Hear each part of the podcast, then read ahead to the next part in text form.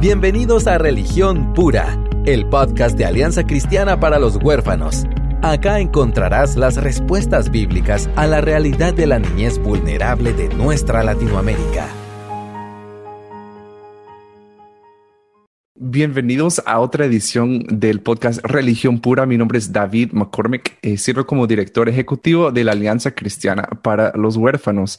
Y hemos hablado recientemente eh, sobre la condición de los vulnerables, ¿verdad? Ha sido un tema que siempre estamos viendo y sabemos que no únicamente la niñez es una población vulnerable, ah, sino hay otras poblaciones que, que no tomamos el tiempo muchas veces de entender em, o mucho menos actuar a favor de. Así que hoy tengo una invitada súper especial que ha estado con nosotros anteriormente en el podcast, que es Clara Bastidas, ustedes tal vez lo conocen mejor como La Vida Clara.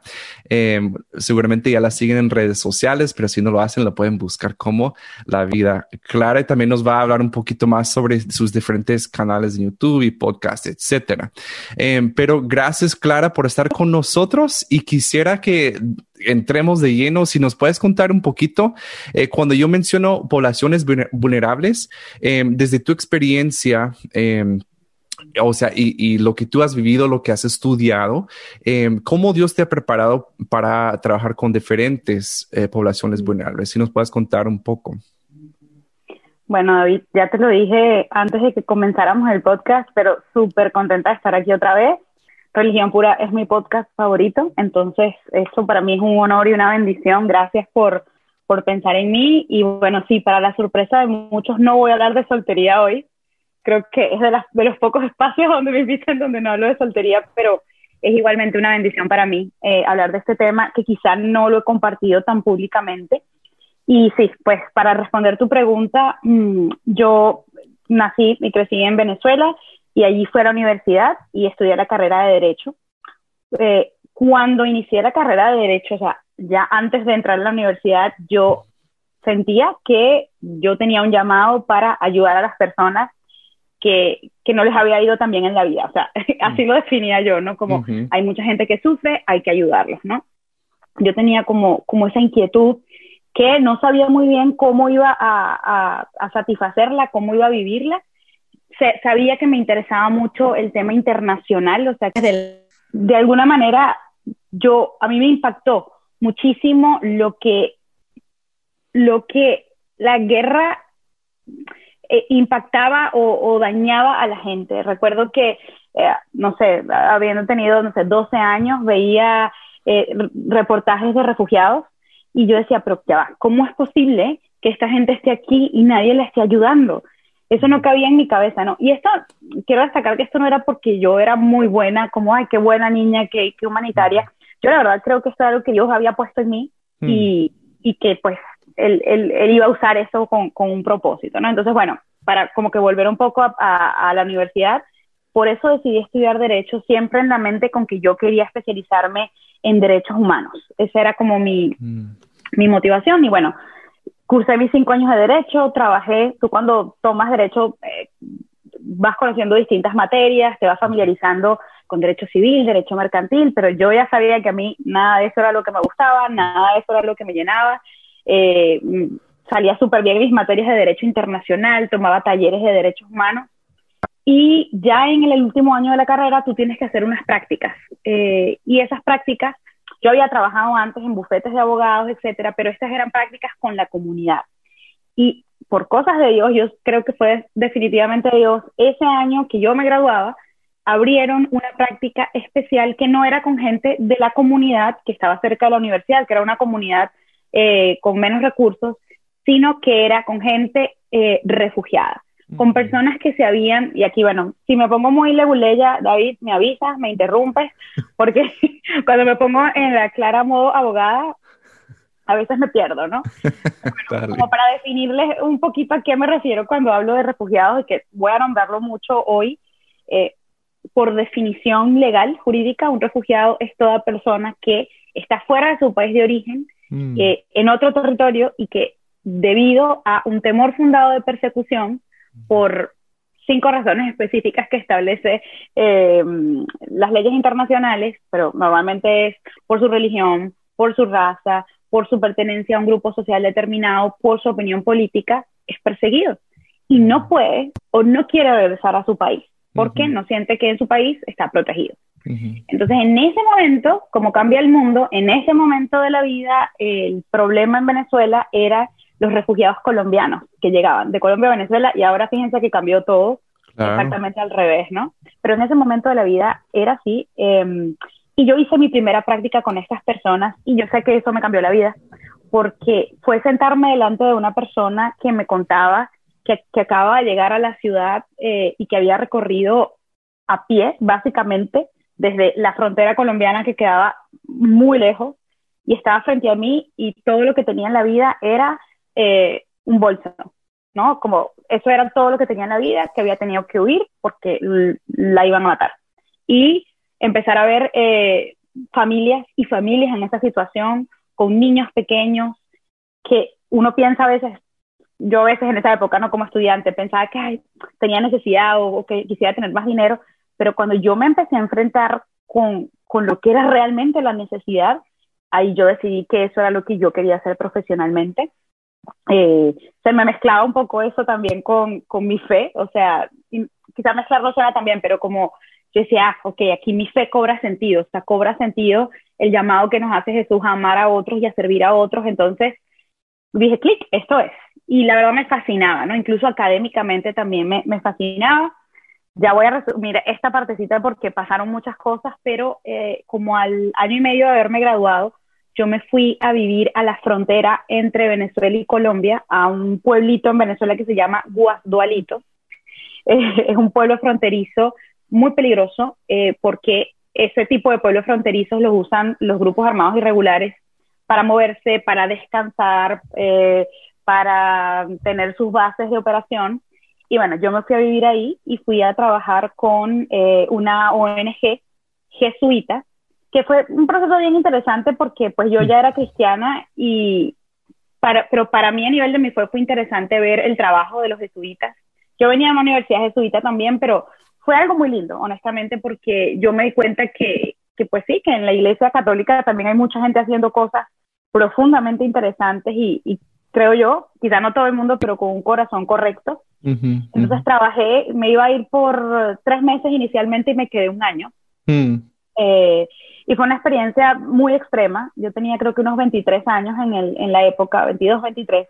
Fue súper extrema, o sea, era vivir pues en condiciones paupérrimas, era eh, arriesgar tu vida todo el tiempo porque tú estás en una zona de conflicto. Eh, recuerdo que ahí tuve mi, mi, primer encuentro con las FARC. Eh, fue, fue en un río allí que pues, está entre Venezuela y Colombia.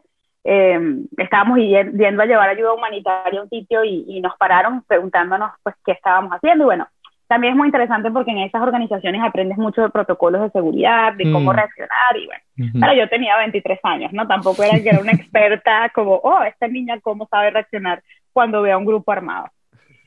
Y bueno, luego de esto yo eh, mm, regresé a Caracas, a, mi ciudad, y seguí trabajando para otras ONGs.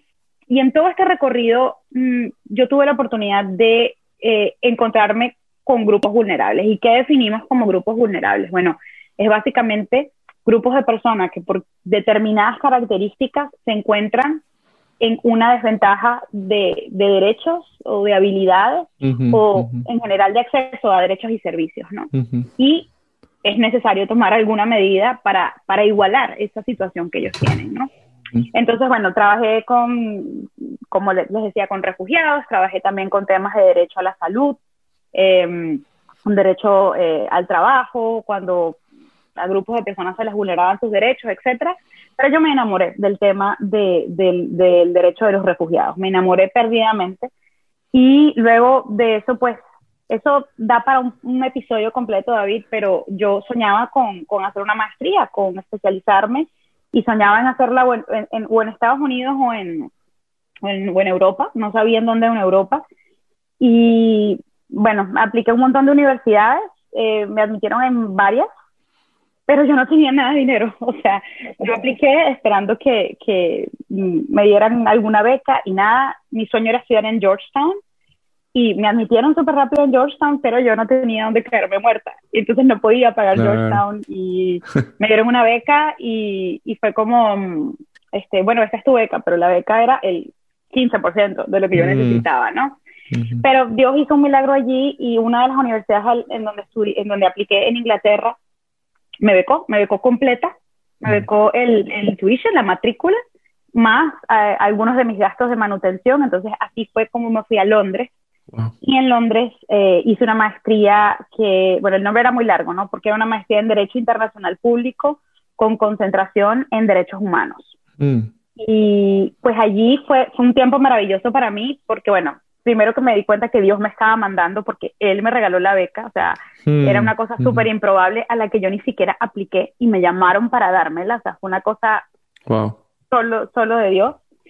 Y bueno, nada, ahí me preparé eh, académicamente, fue, un tiempo muy importante en mi vida y estuve también en contacto con muchos casos de personas eh, de África, del Medio Oriente, que llevaban sus casos de asilo o sus casos de para solicitar la condición de refugiado a la corte. Mm. Ahí también empecé a ver otras realidades que no eran necesariamente la latinoamericana, que a veces son mucho más radicales que la latinoamericana, sobre todo las personas de Medio Oriente.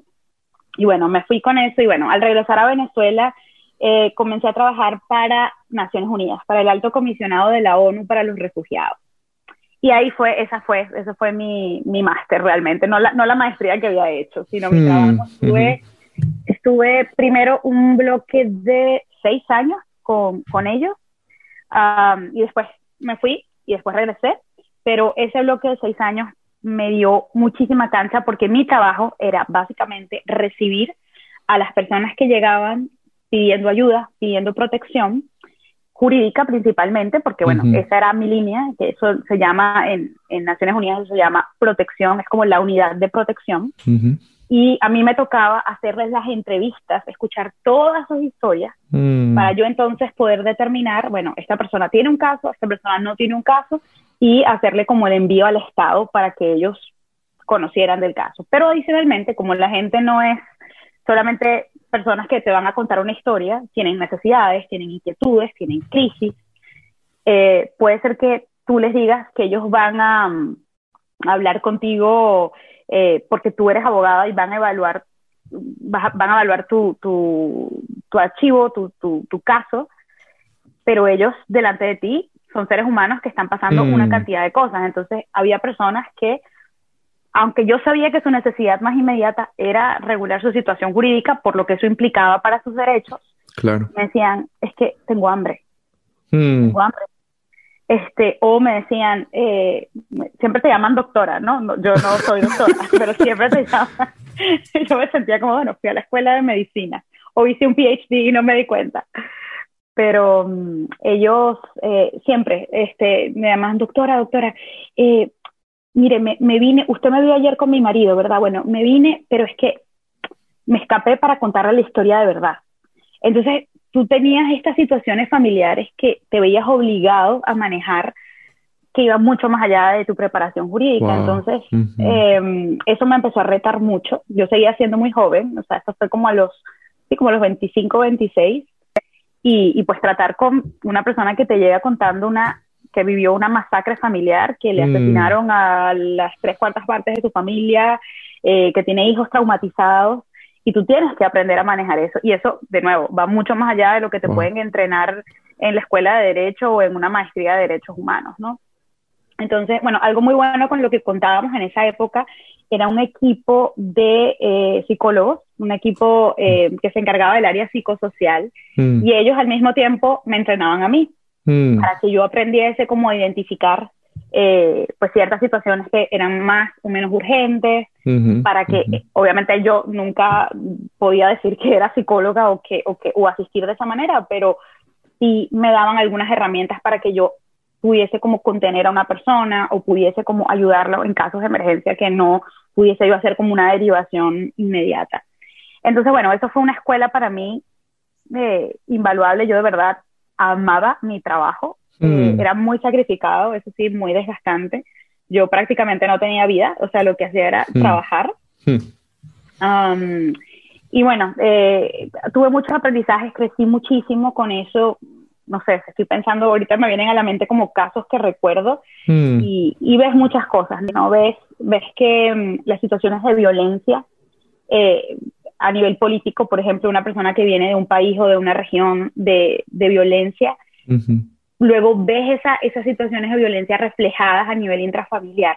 Mm. O sea, yo no, no tengo ahorita para nada las estadísticas frescas porque tengo, pues ya, ya son años de que hice eso, pero, pero sí recuerdo que la correspondencia entre vivir en entornos de violencia eh, se, se podía perfectamente conectar a las familias donde había violencia intrafamiliar, violencia basada en género, violencia pues contra los niños en general, eh, porque es casi que una cultura de violencia donde se crece, ¿no? Entonces, bueno, también como que tuve que entrenarme en asistir a en los temas de, derechos de la mujer, en los temas de derechos de los niños. De hecho, em, de hecho, desde allí viene como mi, mi sueño de algún día poder adoptar, porque me entendí la realidad de tantos niños que necesitan un hogar donde estén protegidos realmente, donde sean mm. amados. Em, y bueno, tuve también muchos casos de lo que se llama niños no acompañados o niños separados, que son básicamente niños que a causa de eso, de una persecución, de un conflicto, quedaron totalmente solos en el mundo, pero no están en su país. Entonces no hay un sistema que los acoja. Claro, claro. Entonces es, es un drama realmente, ¿no? Mm, em, y a veces gente que tiene como es vulnerable dentro de los vulnerables. Sí. Entonces eh, es, realmente las realidades son pueden llegar a ser abrumadoras Em, y bueno, eso lo voy a contar un poquito más adelante cuando siga con la historia, porque hay mucha gente que me pregunta, bueno, ¿y por qué? O sea, ¿por qué dejaste esa carrera si te gustaba tanto? Y voy a contestarla ahorita, en unos minutos, mi propia pregunta. pero bueno, hice eso por, por varios años, luego, eh, en teoría sí seguí con ellos, solo que me, me gané un fellowship en la Relatoría de Migrantes y Desplazados de la OEA, de la Comisión Interamericana de Derechos Humanos de la OEA en Washington, D.C. Entonces, por eso fue que yo viví un tiempo en Estados Unidos, porque mm, fui a trabajar con ellos. ahí viví otras realidades diferentes porque ahí el trabajo no era con la gente. Mm, y allí mi aprendizaje, tuve un jefe maravilloso, un colombiano, de verdad, que, que una persona maravillosa. Mm, no, no creo que escuche este podcast, pero si de repente algún día llega a sus oídos, siempre estoy súper agradecida con él mi aprendizaje allí fue más de lo que estaba pasando a nivel mundial en el movimiento de derechos humanos. Mm, yo, lo sabía, pero en Venezuela yo estaba muy metida en la ONU y estaba como muy metida en mi, en mi burbuja de Naciones Unidas, que eso es todo un sistema. Pero cuando fui a la OEA, había muchas personas trabajando o, o, vinculadas a muchas ONGs, a muchos movimientos de derechos humanos. Además están en Washington, D.C., donde pues están como las principales campañas de derechos humanos. Y fue un tiempo para mí de entender hacia dónde estaba yendo el mundo. Mm. Eh, y bueno, tengo muchas cosas que decir al, respecto, pero digamos, lo resumiría en que no siempre lo que pasa en, el movimiento de derechos humanos, si bien puede ser bien intencionado, eh, es lo mejor, ¿no? A veces hay mm. una, a veces no, siempre hay una agenda detrás. Mm, y no, la situación quizá de derechos humanos que sea más urgente no es la primera que se atiende o no es la a la que más se le dan fondos, porque hay una agenda detrás, ¿no? Entonces, lo voy a decir así, espero que, espero que no, no suene muy mal, pero... Sí, no, yo creo que... Sí, perdón, sí, creo que se entiende y qué bueno que hablas de esto porque yo estoy seguro de que a veces em, en nuestro mundo cristiano Em, a mí me pasa también, incluso la palabra psicología o palabras como derechos humanos, son como detonantes para muchos cristianos y lo ven como algo totalmente secular, porque lo que, lo que viene en la mente, derechos humanos, ah, ellos con la agenda de igualdad de género, o sea, de cosas, agendas de género, de, de, los homosexuales y cosas que van contra de las, de, eh, las creencias de, de los cristianos. Pero en sí, o sea, en sus principios, cuando hablamos de derechos humanos, ¿verdad? Y, tal vez nosotros no lo hablamos tan así, pero nosotros apelamos mucho, por ejemplo, los niños tienen derecho a la familia, a la recreación, o sea, tienen diferentes uh, derechos, tanto a nivel internacional como en cada uno de, los países tienen sus propios eh, leyes, propias leyes en cuanto a, la niñez, por ejemplo. Eh, pero no estamos hablando de necesariamente esa agenda cada vez que decimos las dos palabras derechos humanos. también, ¿verdad? Es que eso, eso hay que tenerlo muy claro y de hecho la gente se sorprende cuando yo le digo, no, vayamos a la Declaración Universal de Derechos Humanos. Si tú te la lees, te das cuenta que los derechos que ahorita son como la bandera del movimiento de derechos humanos no están consagrados en la declaración. Para nada. Eh, pues todo, yo, y lo voy a decir acá, espero que no, espero saberlo explicar bien con esta frase para que no se entienda mal, pero eh, por supuesto que estamos eh, de acuerdo con, con, el diseño original de Dios, que Dios nos creó hombre y mujer, el matrimonio es solo entre hombre y mujer, pero las personas homosexuales tienen derechos humanos. Sus derechos humanos son vivir, estar seguros, o sea, como cualquier persona, ¿no? O sea, no creo que ningún cristiano pueda sentirse bien de hacer apología a la violencia contra una persona eh, homosexual o, que tenga algún tipo de, de, problemas con su identidad de género. Pero decir que hay, que, que hay un derecho, por ejemplo, a, a, que un homosexual se case o a los temas, por ejemplo, de, de los tratamientos hormonales para una persona trans, eso no está en la Declaración Universal de Derechos Humanos, ni está hasta ahora en ningún documento eh, regional o internacional que haya sido masivamente aprobado. El mismo tema con el aborto. Es exactamente lo mismo. Se habla del derecho al aborto, pero lo cierto es, y esto es desde un punto de vista netamente jurídico, no estoy metiéndome en nada moral, ni de nuestra fe, ni de todas las consideraciones, ni, ni la médica, desde un punto de vista netamente jurídico, no se puede hablar de un derecho al aborto porque no está consagrado en los instrumentos internacionales de derechos humanos. Entonces, todo esto a mí me sorprendió y fue, o sea, a ver, no, no me sorprendió porque ya yo estaba muy en contacto con estos movimientos, pero cuando fui, cuando fui a, a Washington, D.C. fue como, oh, o sea, esto está pasando aquí con una fuerza que no se puede detener. Entonces, por ejemplo, sí observé que para ciertas causas, como por ejemplo la mía, que no era tan, tan, tan flashy como tan llamativa, eh, que era de refugiados, desplazados, o por ejemplo también había una relatoría para personas con discapacidad. Esas, esos departamentos jamás recibían tanto dinero como el tema de la, relatoría para los derechos LGBTI. Entonces, mm, que de nuevo, voy a insistir, eh, porque sé que hay muchos tipos de personas que nos están escuchando. Eh, yo creo que era importante, es importante defender los derechos de esas personas en el sentido que son sus derechos humanos, ¿no?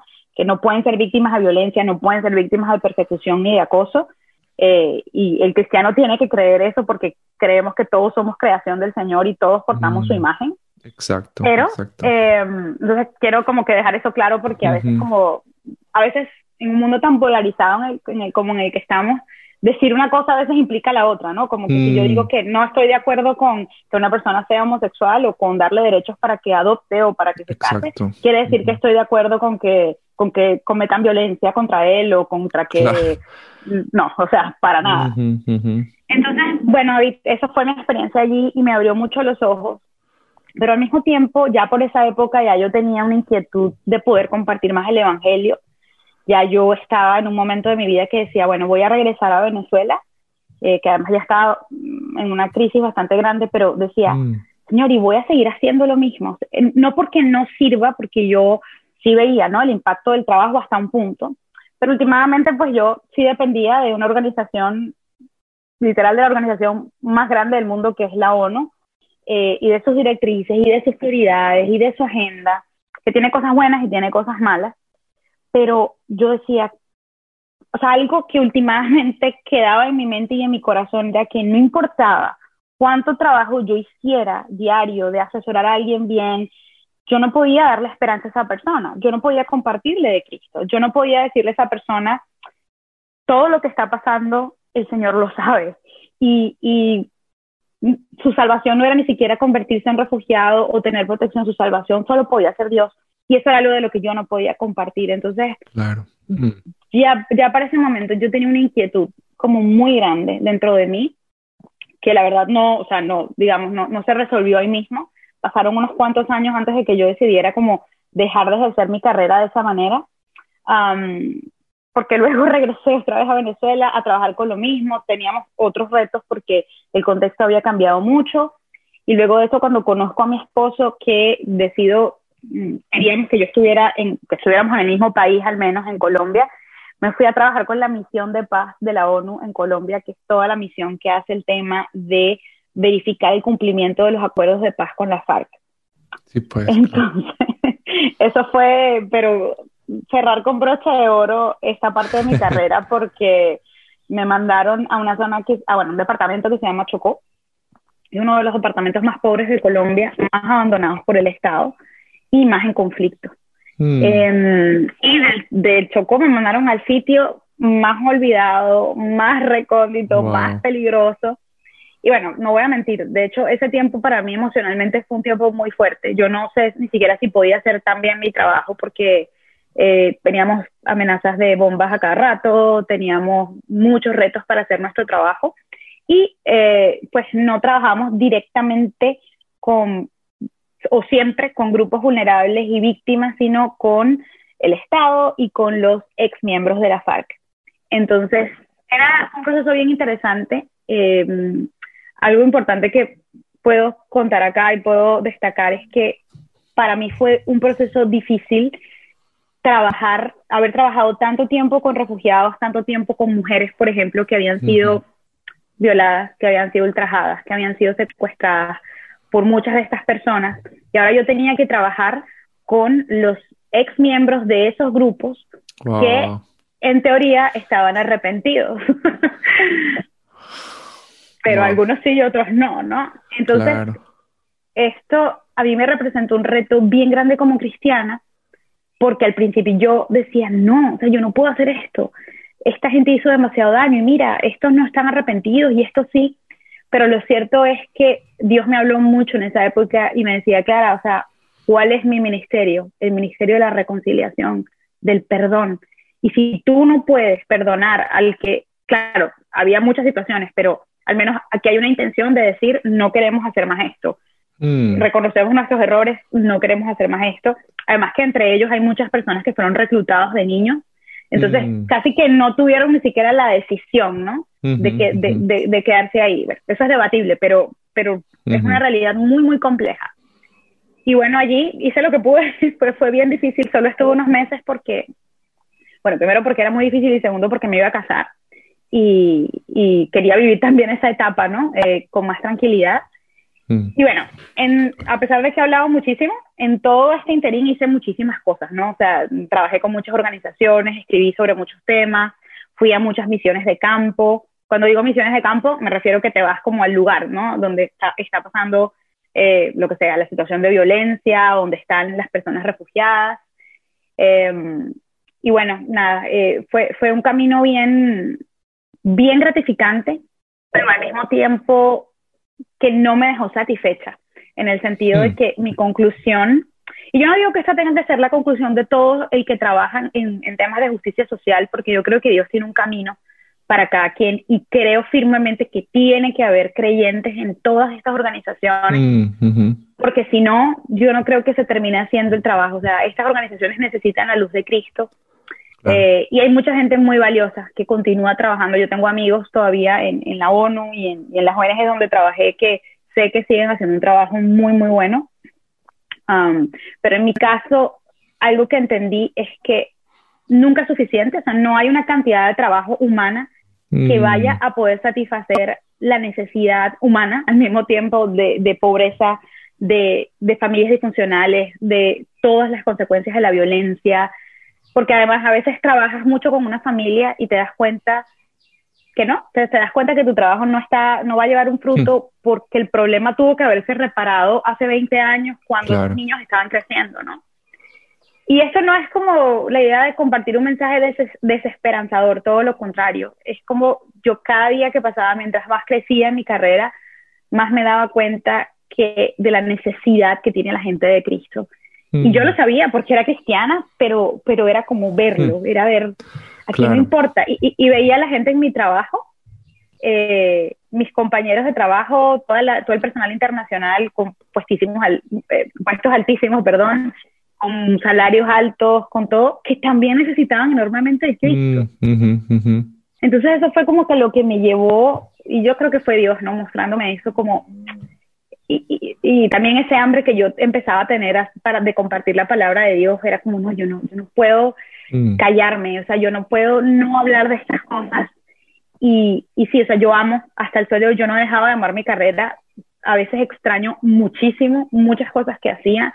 A veces tengo conversaciones con, con estudiantes que, que, evangelizamos acá y, y, digo, o sea, extraño, extraño demasiado esto, me apasiona con locura, pero también he visto cómo Dios lo usa porque hace unos meses conocimos acá a una estudiante que era una refugiada de Palestina que quería estudiar eh, derechos humanos y derechos de la mujer. Y la conexión que pudimos hacer ella y yo, o sea, fue, fue mm. increíble porque yo sabía, ella se sorprendió de que yo venezolana supiera toda la, todo el conflicto árabe-israelí, eh, todo lo que ella pasó como refugiada, eh, le pude compartir de Cristo. Fue como, yo decía, Señor, es que fue para un momento como este, ¿no? Como dice el libro de Esther, o sea, tú me hiciste pasar para yo poder compartir tu nombre a otros y entender eh, las luchas y, los sufrimientos de otros y desde, allí hablarles de, de, tu amor, ¿no? Y de, y de tu sanidad pero bueno, fue, fue realmente un camino bastante largo eh, que a veces sí me pregunto como que, Señor, ¿y ¿será que tengo que hacer algo más? O sea, ¿será que mm, tengo que seguir? Obviamente ya para mí no es una opción como volver a trabajar en eso. O sea, porque no creo que Dios me esté llamando a eso para nada. Eh, pero sí, muchas veces me, he planteado, y te lo comentaba al, principio, la posibilidad de hacer algo que me mm. permita... Mm, comunicar un poco, un poco estas realidades y que como cristianos entendamos también mejor que cuando, lo que estábamos hablando, ¿no? Que, que cuando hablamos de que, por ejemplo, mm, mm, hablamos de un movimiento de derechos humanos, bueno, derechos humanos es mucho más que los dos puntos LGBTI y aborto. Y que de hecho, esos dos ni siquiera son derechos humanos reconocidos internacionalmente. Y esa es la lucha que realmente tiene el movimiento, para que se reconozcan, ¿no? Entonces, yo creo que es difícil porque para mí es un punto medio, ¿no? Es, es como exhortar y motivarnos como cristianos a no ser indiferentes, a no quedarnos encerrados en nuestras iglesias, a que hay un mundo con necesidad que necesita conocer el nombre de Jesús, pero pues también necesita comer, ¿no? Y también necesita mm. abrigo, y también necesita eh, e-, esa satisfacción de sus necesidades pero por otra parte no envolvernos en, esta, en este movimiento que además yo creo que viene ahorita con una superioridad moral muy alta, que es todo el tema de no, yo lucho por una, por una causa social, como por ejemplo eh, Black Lives Matter, yo lucho por una causa y no hay más nada. O sea, y si, y si tú no te pones en la lucha al nivel que yo estoy, tú estás mal.